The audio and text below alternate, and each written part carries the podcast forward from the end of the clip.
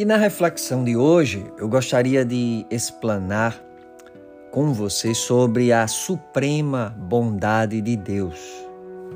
Mas gostaria de refletir em paralelo sobre um contraponto feito por muitas pessoas, inclusive cristãos, quando se deparam com o problema intelectual do mal. Porque, querido ouvinte, não são poucas as vezes que temos observado que quando algum palestrante, algum líder, um pregador trata sobre a justiça de Deus, por exemplo, ou passagens do Antigo Testamento que abordam guerras, mortes, muitos se incomodam por essas passagens.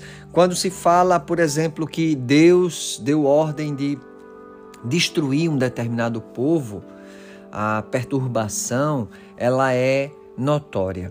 E os ateus e críticos, eles é, esforçam-se bastante justamente com estes textos para atacarem Deus, atacarem a bondade e a onipotência do Senhor. Eu queria utilizar esse episódio bastante conhecido de Abraão no Monte Moriá com seu filho Isaac, onde a primeira ordem de Deus seria o sacrifício do próprio filho de Abraão. E muitos escritores ateus dizem assim, eles pensam dessa forma: é, se Deus é onipotente, ou seja, se Deus pode todas as coisas, então ele é mau. Por que Deus permite que tantas coisas ruins aconteçam no mundo? Por que Deus permite as tragédias, as catástrofes? Afinal, Deus não pode tudo? E um escritor Richard Dawkins, que é um dos ateus mais famosos em nossos dias e que difunde com ímpeto essa crença em um Deus mau, em seu livro Deus, um delírio, Dawkins ele não economiza insultos contra Deus. E é esta imagem de um Deus mau, um Deus controlador, vingativo, talvez seja a imagem que muitos até pessoas próximas a nós possuem de Deus. O conflito para muitas pessoas aparece justamente quando lemos trechos do Antigo Testamento e fazem a leitura de modo que Deus pareça cruel.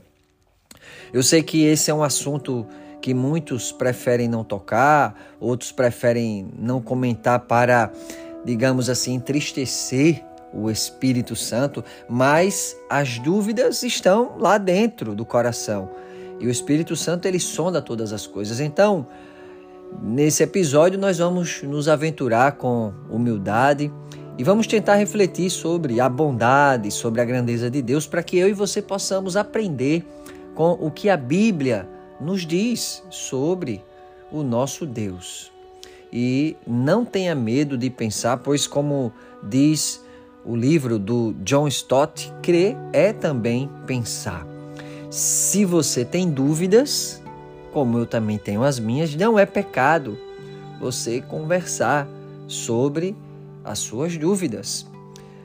No Salmo 14, no verso 1, a parte A do versículo diz assim: Diz o insensato no seu coração, não a Deus. Ou seja, a incredulidade da maioria, segundo o texto lido, ela é revelada pelo coração. O crente insensato, ele não proclama o seu ateísmo com os lábios, mas muitos proclamam o seu ateísmo no coração.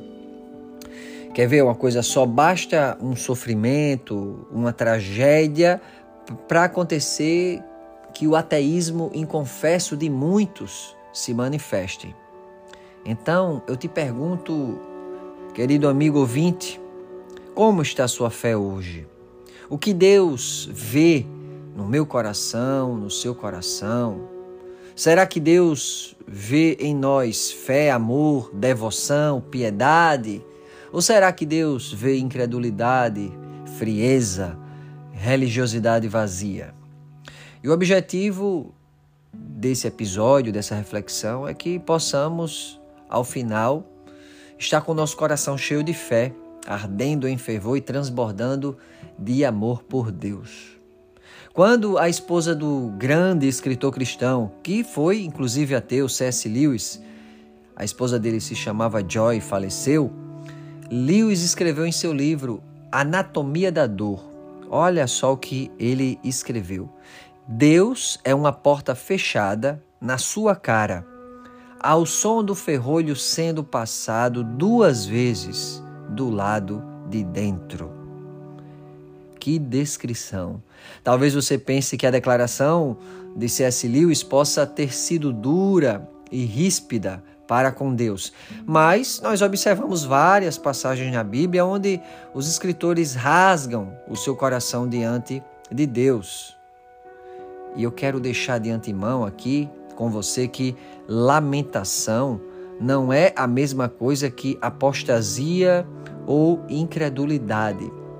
Alguém disse que lamentação é a exposição das vísceras que inutilmente tentamos esconder. E inclusive a Bíblia ela tem um livro chamado Lamentações. E nós temos vários salmos de lamentação, por exemplo, o Salmo 88, a partir do verso 3, diz assim: Tenho sofrido tanto que a minha vida está à beira da sepultura.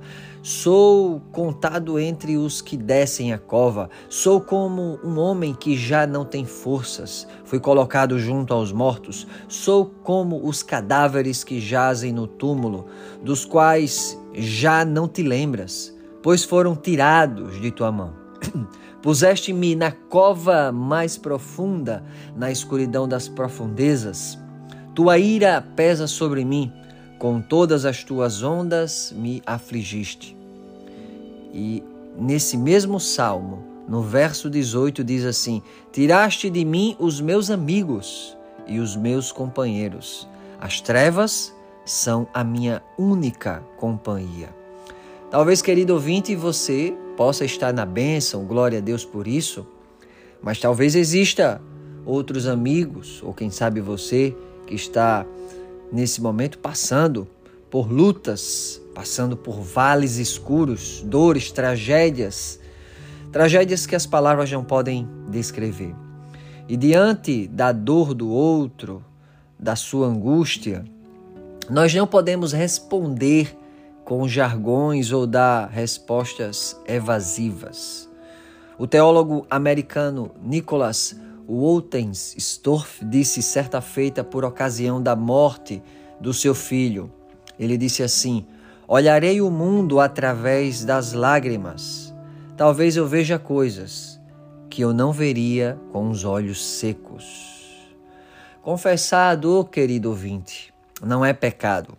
Os salmistas fizeram isso. Pelo contrário, quando guardamos a dor lá dentro, isso resulta em males na alma em males no corpo.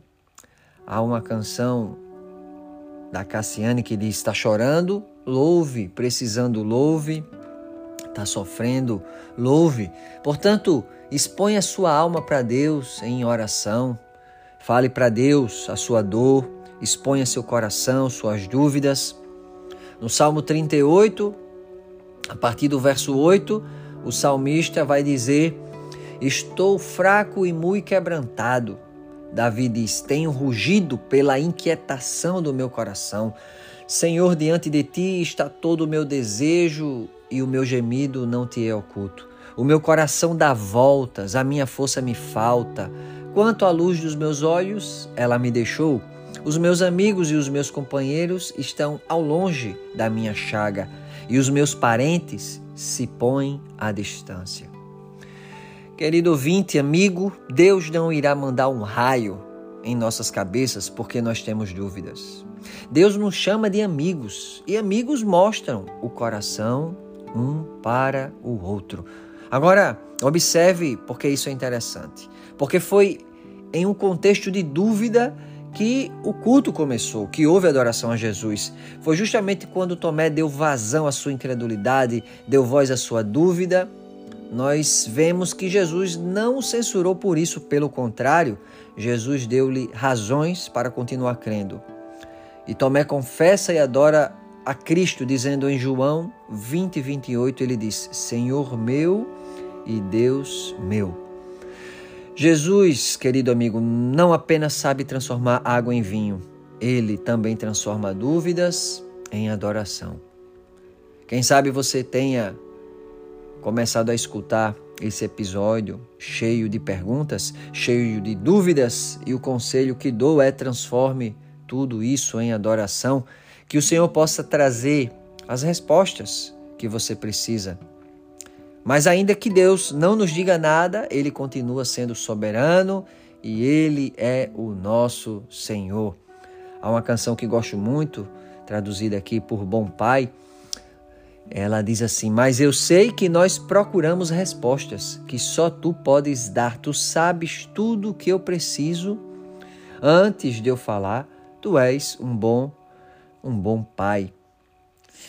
E agora eu quero aprofundar nossa reflexão com a passagem mencionada no início do episódio, que se encontra lá no livro de Gênesis, no capítulo 22, no verso 2, onde as Sagradas Escrituras dizem assim: Então disse Deus: Tome seu filho, seu único filho, Isaque, a quem você ama, e vá para a região de Moriá.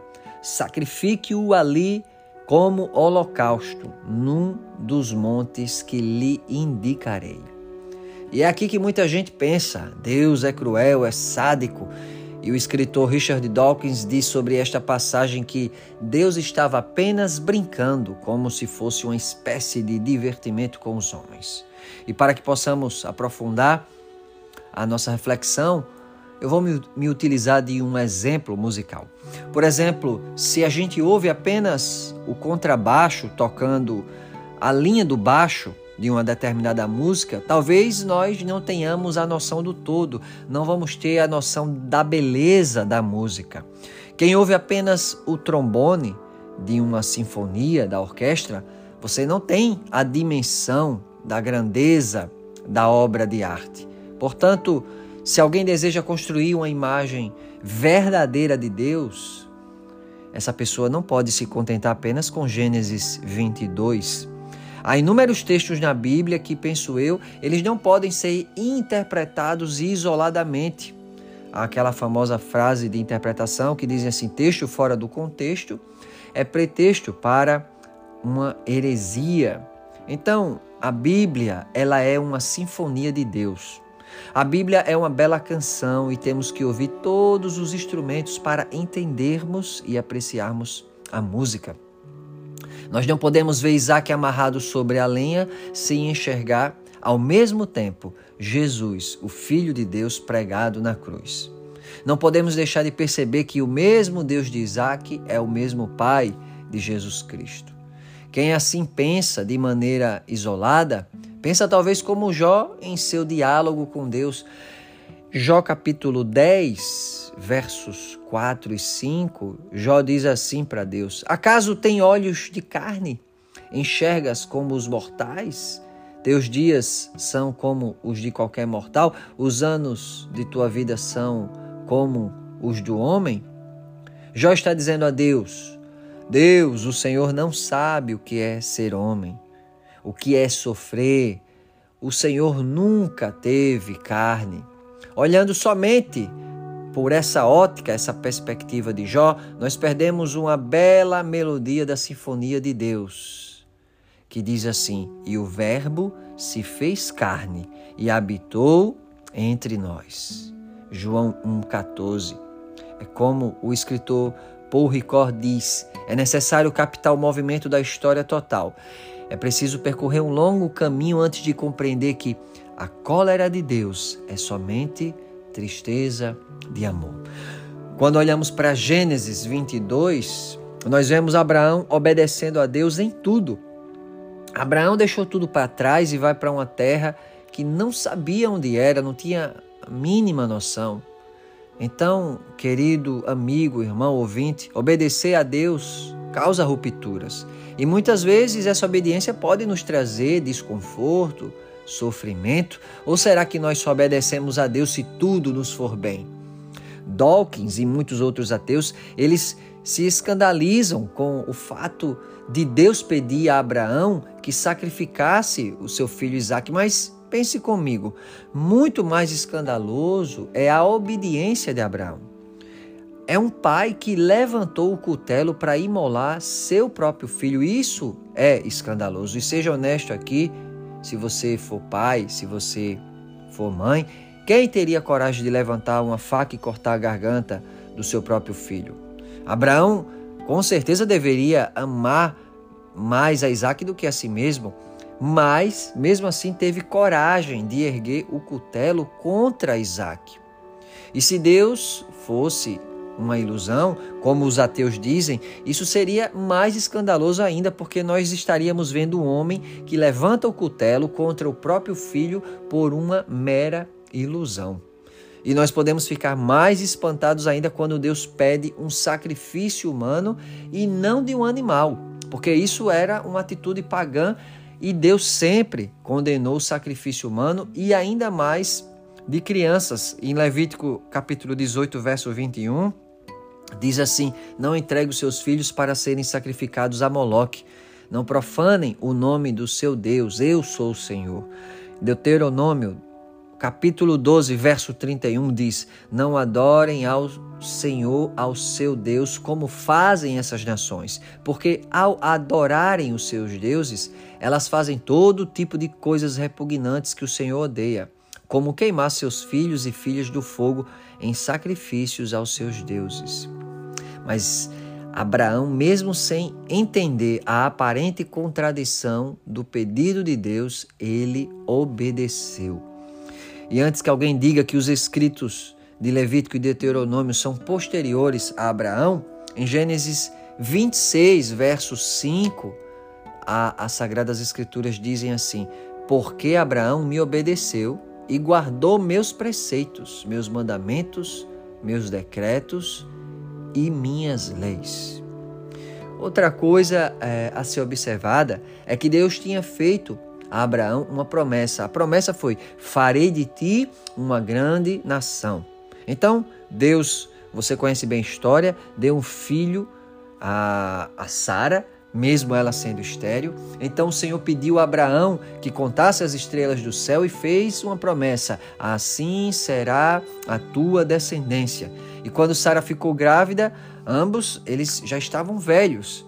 Então Abraão poderia pensar como Deus irá fazer se Deus pediu o meu filho Isaque em sacrifício. Como Deus cumprirá a promessa? Será que Deus não será fiel à promessa que ele fez?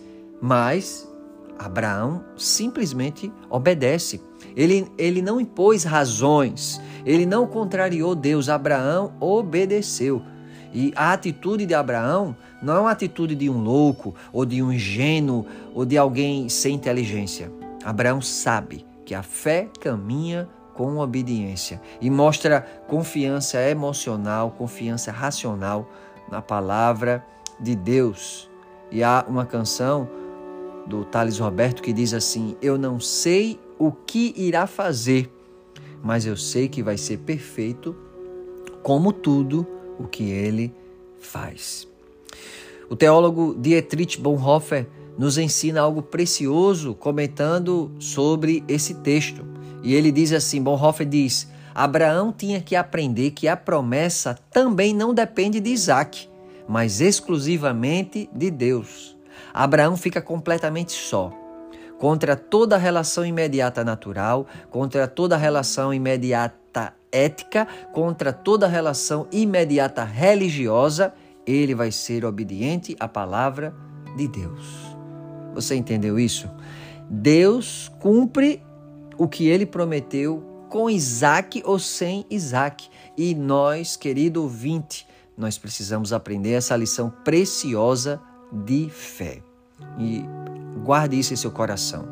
Quando Deus pede Isaac a Abraão, na verdade, Deus quer mais de Abraão. Talvez haja situações em nossas vidas as quais não entendemos, mas a voz suave de Deus nos diz: Eu quero mais de você, meu filho. Eu te amo tanto. Nesse texto de Bonhoeffer, ele se refere à relação natural, pois como é que um pai sacrificaria o seu próprio filho que ama? Segundo a ética, seria algo imoral.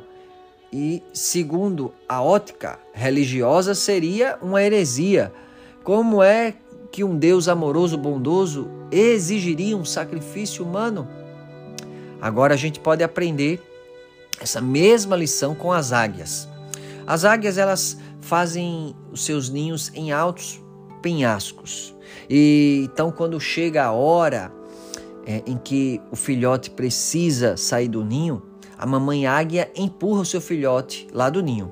O macho, ele fica voando perto e fazendo um barulho até que o seu filho, o seu filhotinho, ele abra as asas e aprenda a voar. Alguém poderia olhar isso isoladamente e de fora dessa situação dizer que mãe é essa que empurra o filho do alto penhasco, né? Que pai é esse que enquanto cai e o filhote tomado de medo, sem entender nada, papai fica só olhando. Mas enquanto nós estamos caindo nas situações da vida, tomados de medo, mesmo sem entender nada, é o Papai do céu que está ao nosso lado gritando: Abra as asas, meu filho, é tempo de você voar, você está pronto para o seu destino e olha, o Papai está aqui ao seu lado. Isso me lembra também da canção da Jamile, que diz assim: Campeão, vencedor, Deus dá asas, faz o teu voo. Hebreus capítulo 5, os versos 13 e 14 diz assim: Quem se alimenta de leite ainda é criança e não tem experiência no ensino da justiça. Mas o alimento sólido é para os adultos, os quais, pelo exercício constante, tornaram-se aptos para discernir tanto o bem quanto o mal. Tem um dia, querido ouvinte, que o papai diz: Meu filho, não é mais tempo de leitinho, é hora de voar. Voar, como o texto diz, é um exercício constante. Então é hora de trocar de alimento. Agora sai do leite, o bebê agora vai para o alimento sólido porque agora já cresceu. Chega o tempo de voar sozinho e de discernir tanto o bem quanto o mal. Josué 5,12 diz assim: Um dia depois de comerem do produto da terra, o maná cessou já não havia maná para os israelitas, e naquele mesmo ano eles comeram do fruto da terra de Canaã. Olha só, 40 anos o povo comendo o maná no deserto, e de repente Deus corta. O texto diz assim: naquele mesmo ano eles comeram do fruto da terra de Canaã, ou seja, é tempo de Deus dar frutos para mim e para você. Quando a gente passa de estágio, quando a gente passa de fase, a alimentação querido amigo, amiga, querido ouvinte, é diferente. Vamos voltar agora aqui para o foco lá em Abraão, porque a gente precisa entender que o que conta não é quanto conhecimento está em nossa cabeça, mas o quanto da palavra de Deus nós temos em nossa vida, em nossa viver. Deus falou com Abraão e ele simplesmente obedeceu. Isso é o mais importante. Deus fala e o que ele espera de cada um de nós é a obediência. Em outra canção do Thales Roberto, a canção diz assim: mesmo sem entender, obedeça, portanto, porque nada justifica a desobediência a Deus. Às vezes, querido amigo, querido irmão, nós passamos situações onde o nosso entendimento ele é insuficiente, onde o nosso entendimento é falho e o que precisamos fazer é confiar e obedecer. E guarde isso no seu coração, porque no campo espiritual, o oposto da ignorância não é o conhecimento, mas a obediência. E há uma história do pastor é, Howard Hendricks contando sobre um adolescente chamado Todd. Ele diz que o garoto sabia em torno de 600 versículos bíblicos mas que roubou ou roubava a oferta dos adolescentes. Ao ser corrigido pelo pastor, usando lá, por exemplo, o texto de Malaquias sobre dízimos e ofertas, ele ainda corrigiu o pastor. Mas esse conhecimento de 600 versículos bíblicos não criou nele uma obediência, não criou nele um temor a Deus, a ponto dele é, roubar as ofertas da igreja, as ofertas dos adolescentes, ou seja, aí, o conhecimento que ele tinha não foi capaz, suficiente para que ele pudesse se render em obediência ao Senhor. Conhecer e não fazer é não conhecer de maneira alguma. Gosto do texto de Salmo 32, verso 8, onde o Senhor diz assim: Eu o instruirei e o ensinarei no caminho que você deve seguir. Eu o aconselharei e cuidarei de você. Lutero também escreveu sobre essa razão obediente de Abraão. Eu quero que você imagine Deus falando isso para Abraão e também para mim, para você. Então Lutero disse assim: Isso deve ir não de acordo com o teu entendimento, mas acima dele. Mergulha na insensatez e dar-te-ei meu entendimento. Não saber para onde vais é saber exatamente para onde vais. Meu entendimento torna-te insensato. Assim saiu Abraão de sua pátria sem saber para onde ir. Confiou em minha sabedoria e desistiu de sua própria, e encontrou o caminho certo e o destino certo. Eis o caminho da cruz, tu não podes achar. Eu tenho que guiar-te como a um cego. Por isso, nem tu, Abraão, nem ser humano, nem criatura, mas eu, eu em pessoa te ensinarei, através do meu espírito e palavra, o caminho que deves trilhar. Fecha parênteses aqui na fala de Lutero. Então, querido ouvinte, Deus vai te guiar, ainda que você esteja num vale de escuridão. Dawkins também acusou sobre esse texto de Abraão, Isaac, a questão da violência e do abuso infantil. Mas observe comigo que a reação de Isaac ela é também uma reação essencial, porque quem leva a lenha nos ombros, segundo Gênesis 22, 6, é Isaac. Isaac ele não era frágil, uma criança impotente. Ele carregou a lenha até o monte, porque Abraão, já sendo velho, provavelmente era incapaz de carregar. E não podemos esquecer que o fardo de Abraão foi mais pesado, segundo o aspecto que Abraão levava o cutelo e o fogo, ou seja, o pai levava as armas que matariam seu próprio filho.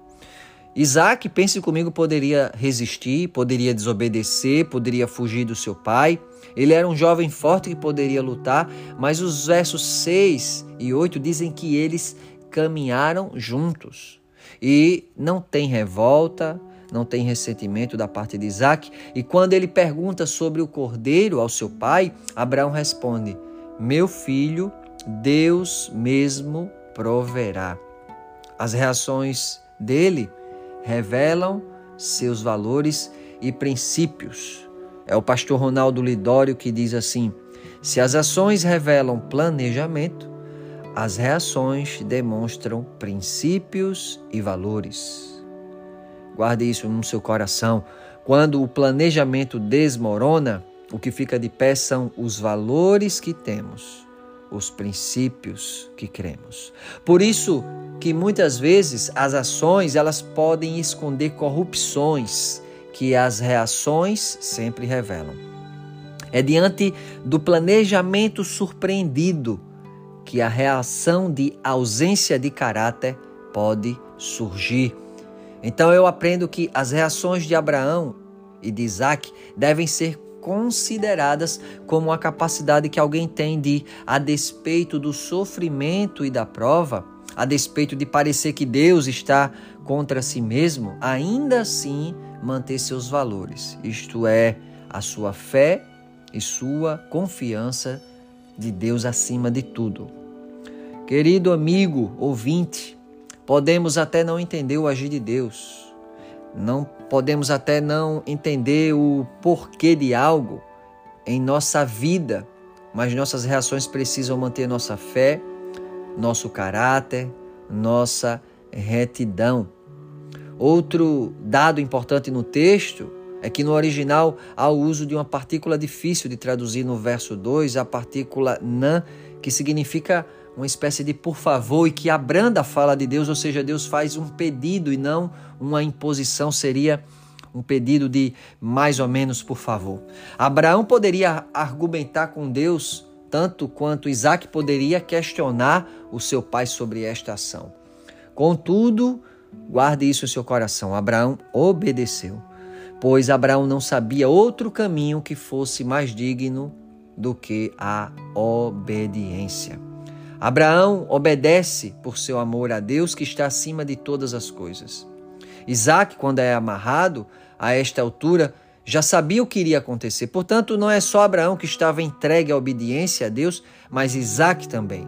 Porque o rapaz é obediente, tal como o pai, e sua reação também é de total obediência.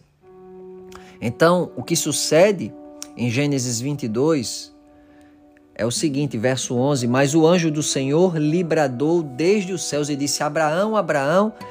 E ele disse: Eis-me aqui. Então disse: Não estendas a tua mão sobre o moço e não lhe faças nada, porquanto agora sei que temes a Deus e não me negaste o teu filho, o teu único filho. Deus fez um pedido e Abraão ouviu. Deus deu outra instrução e Abraão atentamente também ouviu. E guarde isso no seu coração. Tem muita gente matando o seu Isaac porque ouviu Deus no passado, ontem, mas não está ouvindo as instruções de hoje. Portanto, não seja o homem de ontem. Escute o que Deus está te falando hoje, agora. Precisamos de ouvidos sensíveis e corações obedientes para com o nosso Deus. No verso 13, diz assim: Abraão ergueu os olhos e viu um carneiro preso pelos chifres no arbusto. Foi lá, pegou e sacrificou como holocausto em lugar de seu filho. Abraão deu àquele lugar o nome de O Senhor proverá. Por isso, até hoje se diz: No monte do Senhor se proverá.